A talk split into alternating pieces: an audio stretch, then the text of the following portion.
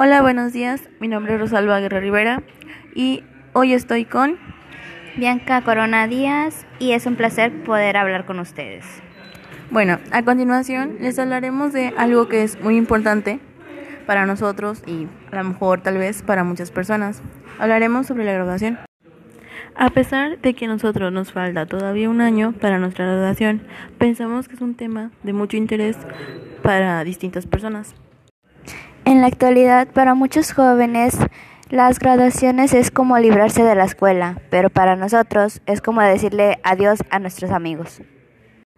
Para nosotros, nuestros amigos son personas muy importantes. Realmente son personas que nos han apoyado en momentos, en momentos difíciles o que hemos tenido complicaciones en nuestra vida. A pesar de que todavía falta un año y meses, hemos estado haciendo algunas teorías en las cuales nos indican qué es lo que podría pasar después de salir de la preparatoria. Una de las teorías a la que más tememos es el hecho de poder separarnos de nuestros amigos, ya sea por las diferentes carreras que vayamos a tomar o por distintas cosas de la vida.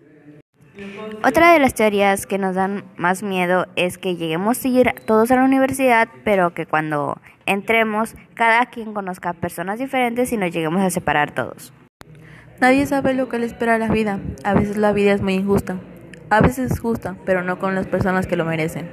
Nosotros no sabemos qué pasará.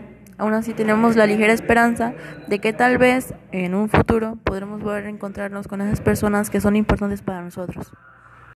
Muchos extrañaremos los consejos de nuestros profesores, las regañizas o incluso los castigos cuando nos sacaban de fuera del salón para cumplir algunas reglas de la escuela. Y hablando de maestros, ¿quién en su vida no extrañará los problemas indescifrables, ya sea de matemáticas o de física, las tonterías en informática, las tonterías que se armaban todos los compañeros en el salón, el ruido que hacían, el escándalo que armaban?